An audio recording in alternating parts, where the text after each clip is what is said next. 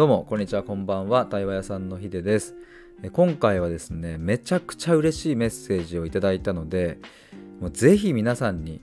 共有したい聞いてほしいもうそんな収録です。多分もう話してる途中最後の方とかわかんないもうすげえ熱量バンバンみたいな感じになってそうですが、まあ、それくらいちょっと嬉しかったのでもうちょっと話させてください。もう最後まで聞いてもらえたら嬉しいです。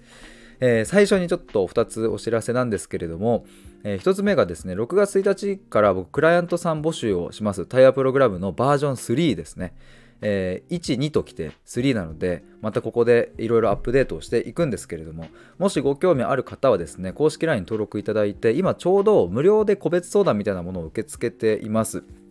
まあ、これプログラムに興味ある方に向けて、まあ、実際どんなことすんのとか自分の悩みがそもそもこのプログラムで何かこういい方向に行くのみたいなそこら辺疑問ある方とか、まあ、ざっくばらんにお話ししますっていうのをやっているので今3名で募集それはかけていて今2人かな、えー、応募いただいたので、まあ、もし話したいなっていう方は早めに公式 LINE の方からご連絡ください。っていうのともう一つは、えー、今日5月24日水曜日の夜19時30分に、えー、YouTube の動画を上げました。で今回のタイトルはですね、えー、質問をした時にわからないって言われた時の切り返し方についてですね、まあ、先日あのこのスタイフの収録でも、えーと話したんですけれども、えー、改めてえー、ちょっと動画にしてみました。今回5分くらいの短い動画なんですけども、ちょっとね、編集も あの入れてみたので、ほんのわずかですけどね、あのもしよかったら、えー、覗いてみてください。概要欄にリンク貼っておきます。えー、ということで、ちょっと本題に入りたいと思うんですが、えっ、と、まあ、このメッセージね、そもそも誰からもらったのかっていう、ちょっとここの説明を少ししたいんですけども、えー、昨日ですね、僕、友人のシェアハウスにちょっとお邪魔してきたんですよ。でこのシェアハウスっていうのもなんだろうないわゆる皆さんがね想像するシェアハウスちょっと何を想像するか分かんないけどいわゆるシェアハウスよりもあの寮に近くってなんか高校生とか部活動のなんかこう寮みたいな、えー、感じ？でもなんかでも家なんですよ。家なんだけどでまあ寮母さんみたいな人がいるんですよ。でまあ住人の人はみんなえー、その寮母さんのことを母母って言ってね、まあ、その母はね本当にこう茶目でチャーミングで可愛らしくってでごご飯がねもう美味しい。作るご飯も美味しくってでもなんかどしっと構えていてでなんかもう自分は野生で生きてるみたいな感じで言ってたりもして本当に素敵な方だったんですけれども、まあ、そんな寮母さん、まあ、母と住人の方が、えー、と10人くらい十数人くらいかなえー、いてで僕も昨日の夜の6時くらい、まあ、夜ご飯のちょうどそのタイミングから、えー、お邪魔してですね、まあ、ご飯を食べながらこう皆さんとも初めましてでね皆さんと話しながらっていう感じだったんですけれどもその僕の友人がですねそのシェアハウスのみんなに対話屋さんっていう人が来るよと事前に伝えていた伝えていてくれたらしくってで、まあ、その友人は僕の対話会来てくれたりとかあの過去に僕の対話をあの受けてくれたりしていたのでもう対話屋さんの対話はもう本当いいんだみたいな感じで言ってくれててね、まあ、それもめっちゃ嬉しかったんですけど、まあ、なので、えー、その寮母さん、まあ、お母さん母もね、えー、住人の方も対話屋さんとは何だ？みたいなでもいい意味で期待をしていてくれたそうでね。で、えーと、ご飯を食べ終わった後くらいにえーと、今回ですねメッセージをくれた25歳の女性とですね、えー、話す流れになったんですよ。その方からちょっと今悩んでますと,、えーと、次の仕事選びだったりそもそもこうどう生きていくかみたいなところがもう悩んでいてちょっとあの話を聞いてほしいというところから対話が始まりその人とね。で気づいたら他の住人の方もこう周りにいて6人7人くらいかな。あの最後の方もう夜中の1時とかぐらいまでずっと話していたんですけれども、まあ、本当に濃い対話をしてねみんなともこう他の方の意見とかも聞いたりしながらで僕もねなんかすごく没頭してバーって話したりしてたんですけれども、まあ、そんな夜を過ごし、まあ、今日ですね僕は、まあ、朝ごはんとかもいただいてじゃあ帰りますねって言ってまた来ますとかって言って家を出た後にそのすぐ、えーと後にですねあの昨日の対話が本当に良かったってその25歳の女性の方からメッセージを頂いてもう長文でね書いていただいたのでで、まあ、僕はそれが本当に嬉しいからもうちょっとこれスタイフの収録で話していいですかっていうふうに言ってあもうぜひもう煮るなり焼くなりもう好きに使ってくださいというふうに言ってもらえたのでちょっともういろいろ話したいと思います。でちょっとまああの概要欄にもちょっとメッセージの文章を貼っておこうかなと長文なのでね思うんですけれどもちょっと読みながら進めたいと思います。えっ、ー、と昨日はお話を聞いてくださってありがとうございました、えー、自分の中と向き合うことについて他者を通して行うことでこんなにも深く自分でも見えていなかった自分の中を覗くような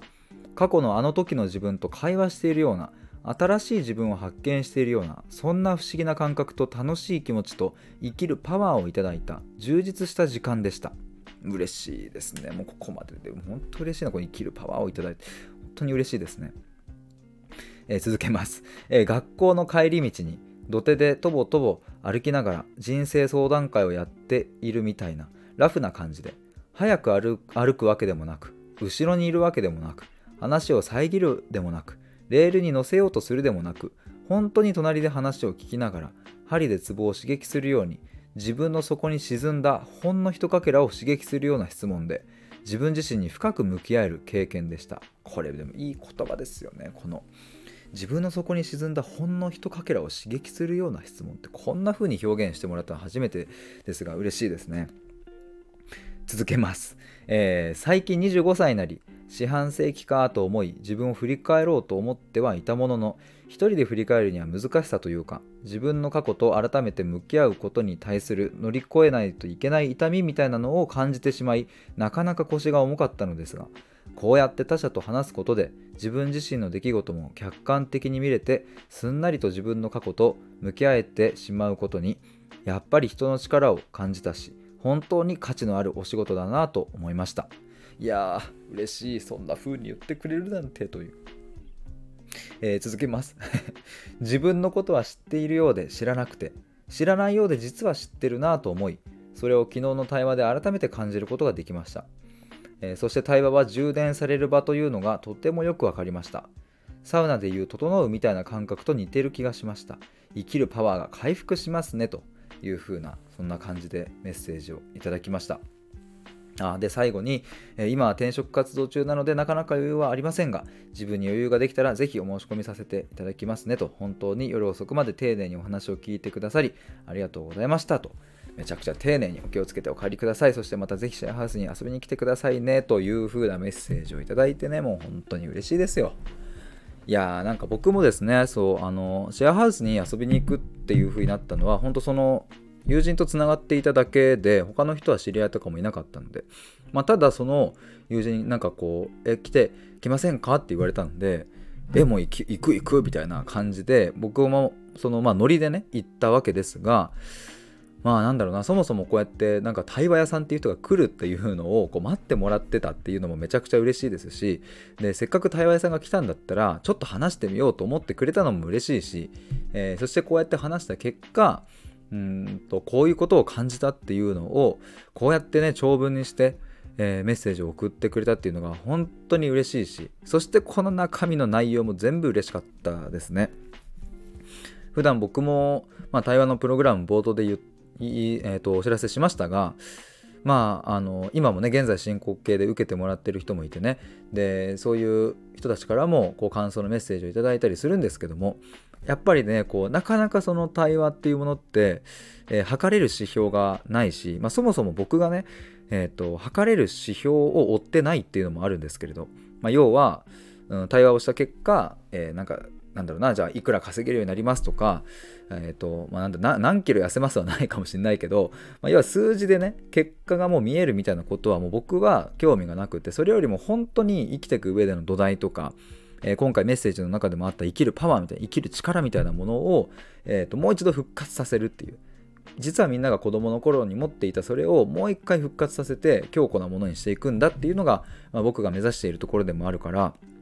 まあ、だからなかなかねえーと、本質的な部分ではあるとは思うんですけれどもその価値っていうのは伝わりづらいなっていうのがまあそれがこう僕ももどかしさがずっとあるんですけどまあでもコツコツコツコツと発信していくしかないなと思って、えー、いつもやっているわけですがでもこうしてねあの言葉にしてもらえたのが本当に嬉しくてえー、と例えばねあの冒頭の方にあった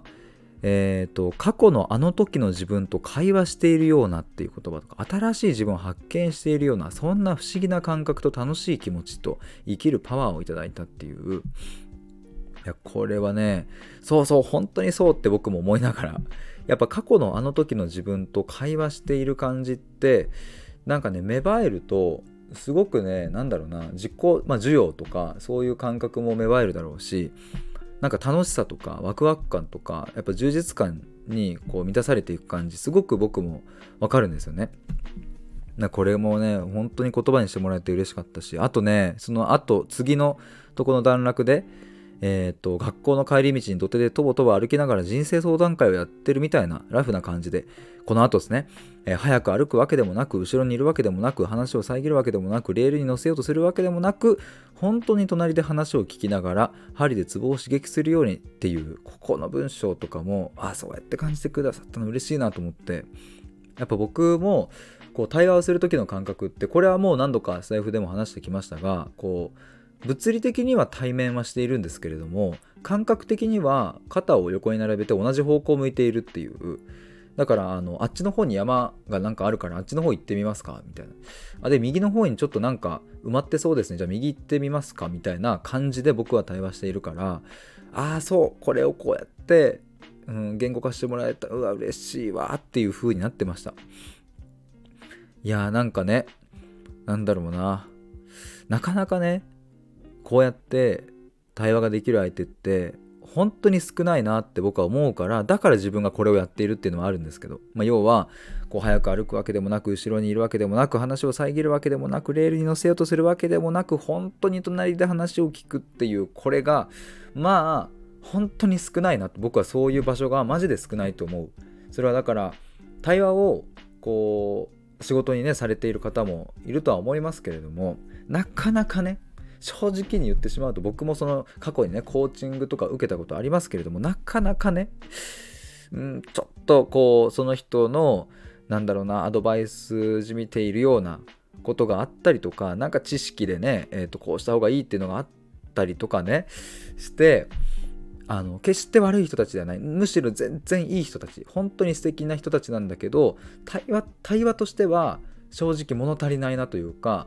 あれこれでいいのかなっていうのをずっともどかしさを、まあ、大学生の頃から社会人になっても抱えていたのでだから僕はそうではない対話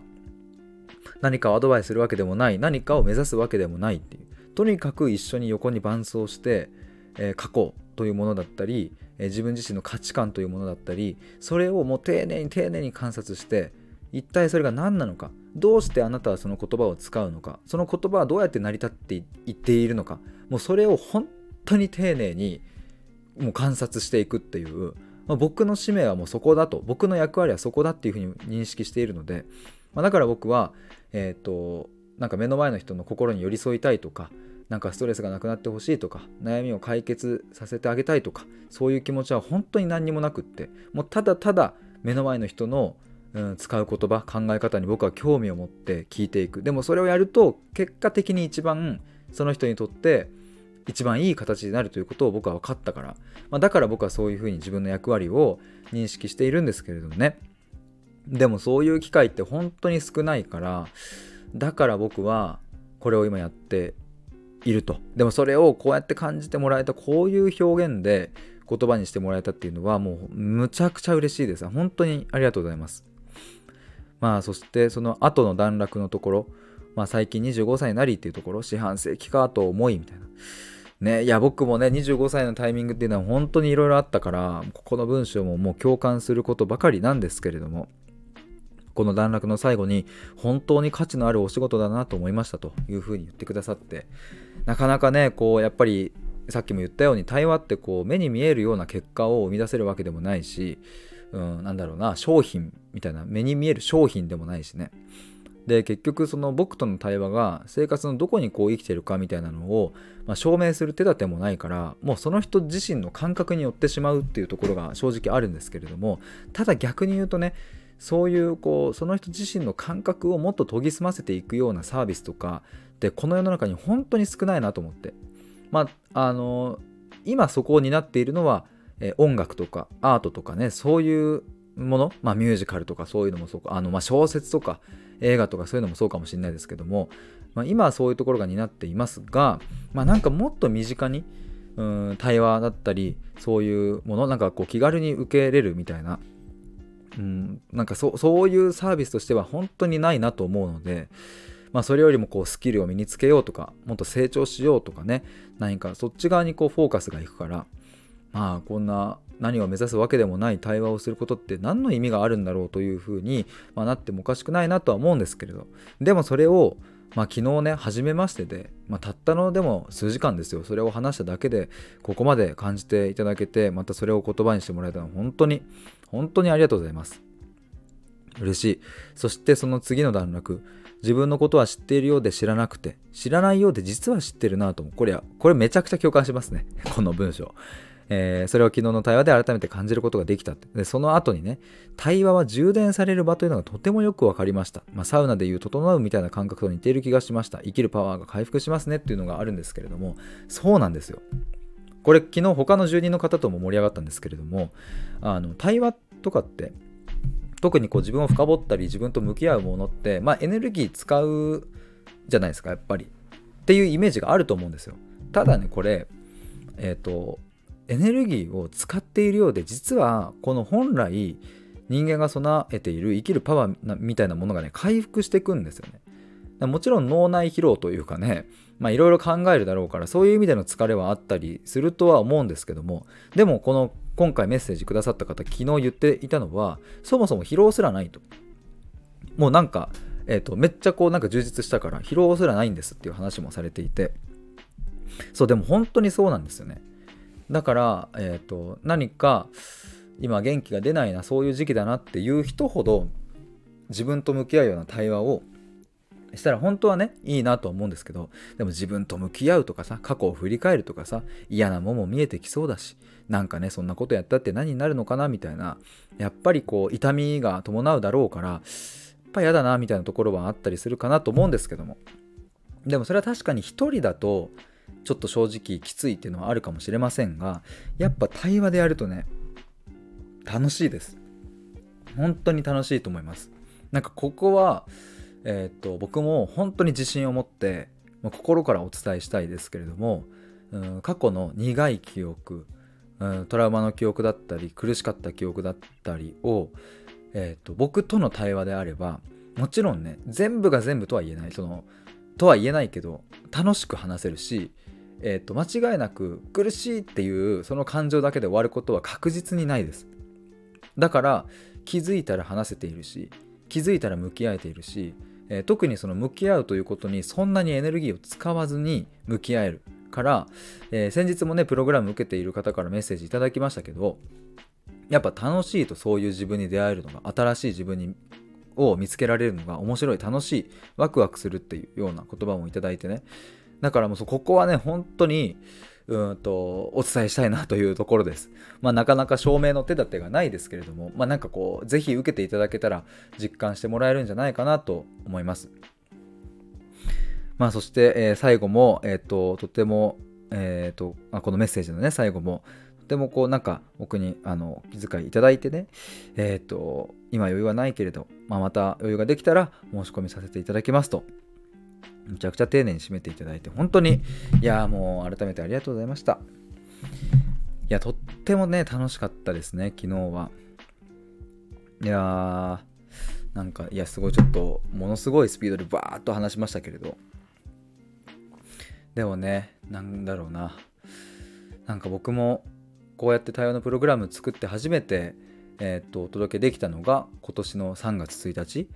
えー、から、まあ、スタートして、まあ、その前はねあのもうちょっとこうプログラムというよりは3回で1パッケージみたいな感じでやっていたりしたのがね、えー、徐々に徐々にこうやって、うん、感じてもらえる人も増えてきてあ対話って結構必要じゃんというかこうやって自分と向き合うことってあ実はスキルを身につけることことよりも何か会社で出世することよりも経験を積むことよりも実は大事だったじゃんっていう。まあもちろんここで言うのは優劣の話ではないですね。どっちが、えー、いいとかっていう話でもないんですけどもただこの自分と向き合ったり、えー、自分の中の哲学みたいなものを明らかにしたり本当の自分とは何かっていうふうに考えていくその時間っていうのはあまりにも少ない。特にこの現代。本当に少ない。しやっぱさっきも言ったけどそれを話せる相手が本当に少ない。そうだからね僕昨日ねこの話を終えて夜中の2時ぐらいにねあのお風呂借りてお風呂入ってでその後3時ぐらいかな僕あの用意してもらった部屋で、えー、人で寝ていたんですけれどもその時にもういろいろね頭の中にいろんな言葉がこう湧いてきてえ、ー、とまあその対話をしたからね。で、まあ、そこでいろんなことを書き出していたんですけれどもちょっとねそれも最後に読ませていただきたいなと思います。僕が昨日の夜中そのシェアハウスの、えーとまあ、寝床で一人でメモをしていたのがこんな感じですね。えーと、シェアハウスの住人の方と気づいたら対話快適な感じになっていて対話の良さを、えーとまあ、みんなで、えー、実感できたなと。で、えー、その後ちょっと省きますが、えー、とここかな自分自身の目指したいことそれはもしかしたら真の聞き手本当の意味での聞き手を育てるっていうことなのかなとふと思ったと。やっぱり自分一人だけでは影響力の範囲が狭いということとそもそも自分の問題意識として聞ける人っていうのが世の中には本当に少ない。だから、えー、自分はね聞くことに関してはやっぱりこう自信を持って今やってるしそれが最終的に自分が目指す生き方太陽に向かって走り続けるっていうそういう生き方につながるしひいては太陽に向かってえー、走って生きていけるような人を増やすということにもつながってくるんではないかと。要は真の聞き手を育てるっていうことがここにつながるんじゃないかということですね。で、まあ、やっぱり、えーとまあ、僕の母親が最後病室でね、えー、もう一人で死ねるというふうな、まあ、そんな幸せな最後を迎えられたのは、えー、ちゃんとね自分の我慢していたものを取っ払ってえー、本来のこうこう自分が感じる感性とかを復活させて心の再起動というものを行ったから、まあ、だから母親は最後幸せにもう何度も何度も言ってました。今私は本当に幸せですとずっとみんなに感謝してるありがとうとずっと何度も何度も看護師さんにも家族にもずっと言っていたんですけれどもそんな最後を迎えられたのはやっぱりうんその自分の本来持っている感性を復活できたから。でそこに僕は対話という形で力になれたなというのを思っていて、まあ、僕の母親が余命宣告をされたその次の週から僕は母親に、うん、対話をしようと。他の家族には何にも言えないことがあってもいいからとにかく自分僕にだけは全てを言ってくれっていう風なことを約束して1年間毎週必ず、えーと週末のね土日のどちらかに3時間とか4時間とかずっと話していたんですね。もう毎週ですこれは。欠かさずに。でこれがやっぱり、まあ、もちろんねこの力だけではないけれどやっぱこの対話の力によって母親は幼少期に表現できなかったものをだんだんと表現するようになっていったりしてね。でやっぱそういうこうプロセスを僕は見ているからいかにこのうん、我慢したものを解放させるためにはこの聞くっていうことが大事かっていうのを痛感しているしでもさっき言ったように聞くことがやっぱりなかなか難しい聞ける人が本当に少ないという世の中だからだからやっぱ僕は、うん、なんか聞くっていうところにフォーカスを当てた、えー、対話の学校みたいなものもやりたいとそんなことを昨日スマホのメモに書いていました。えー、なのでねなんか僕も本出したいという話を、え、散々していますがでもどの方向性で本を出そうかなっていうのもちょっとこう定まっていなかったんですけれどももしかしたらそういう方向性要は真の聞き手を育てるっていう方向性でえっ、ー、となんかできたらいいのかなとも思ったりしております。そんな感じで、えー、今日もうあっという間に25分ぐらい経ちますね、えー、最後まで聞いてくださってありがとうございます。また改めてですが、え対話のプログラムをですね、6月1日から、募集をかけますので、えよかったら公式 LINE 概要欄から、え飛んで登録してみてください。メッセージもお待ちしております。え改めて、えーと、シェアハウスの皆さん本当にありがとうございました。そして、えー、母、本当に美味しいご飯をありがとうございました。そしてメッセージを送ってくださった方、本当にありがとうございます。ということで、以上です。バイバーイ。